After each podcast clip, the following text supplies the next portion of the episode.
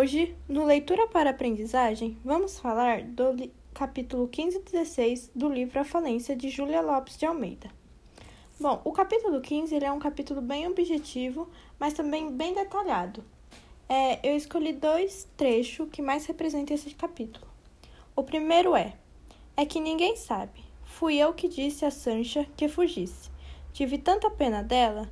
Tia Itelvina é má, batia na negrinha com vara. Eu vi. A Sancha nem parecia gente. Suja, desconfiada. Que estúpida. Não sei como ela podia aguentar aquela vida. Fui eu que lhe disse que fugisse.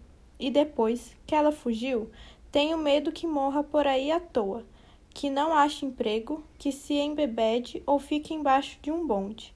Até sonho com a Sancha. Que coisa horrível. É, esse, tre esse primeiro trecho é um trecho bem pesado pela questão de Sancha apanhar de sua tia. Então, com isso, é, a primeira característica do realismo foi a denúncia social, pois podemos perceber que ela sofria racismo, né? Por causa do seu tom de pele e do modo que se vestia. É, a segunda e a terceira característica é bem comum, que é a questão de um trecho bem detalhado e com uma linguagem descritiva, e os personagens serem bem comuns e natural, até porque existem pessoas más desse jeito em nossa realidade.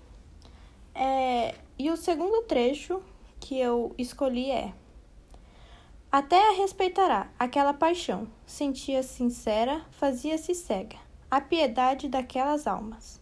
Felizes, agora tinha impetos de se vingar, de arrancar das mãos do tio o jornal, de gritar-lhe com toda a força a história daqueles amores que humilhavam, porque entre ela e a tia não era a outra, casada M.E mas sim ela, órfã e virgem, que tinha direito àquela felicidade de amar e de ser amada.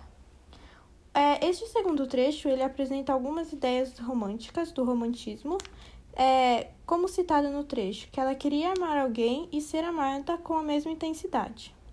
Esse trecho, igual ao primeiro, tem uma linguagem bem descritiva e detalhada, e esse é um trecho bem objetivo, onde a personagem fala o que ela sentia. Bom, agora eu vou falar sobre o capítulo 16, que é onde eu peguei dois trechos também. O primeiro, lá dentro, a filha cortava o silêncio de vez, enquanto com suas passadas vagarosas em que se sentia o cansaço. É, três observações que eu peguei. A primeira observação, análise de descritivismo.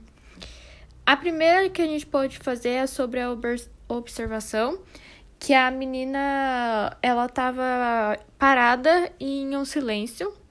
A análise é sobre quando ela começa a andar e o de descritivismo é sobre o que ela faz após ela começar a andar, que é quebrar o silêncio.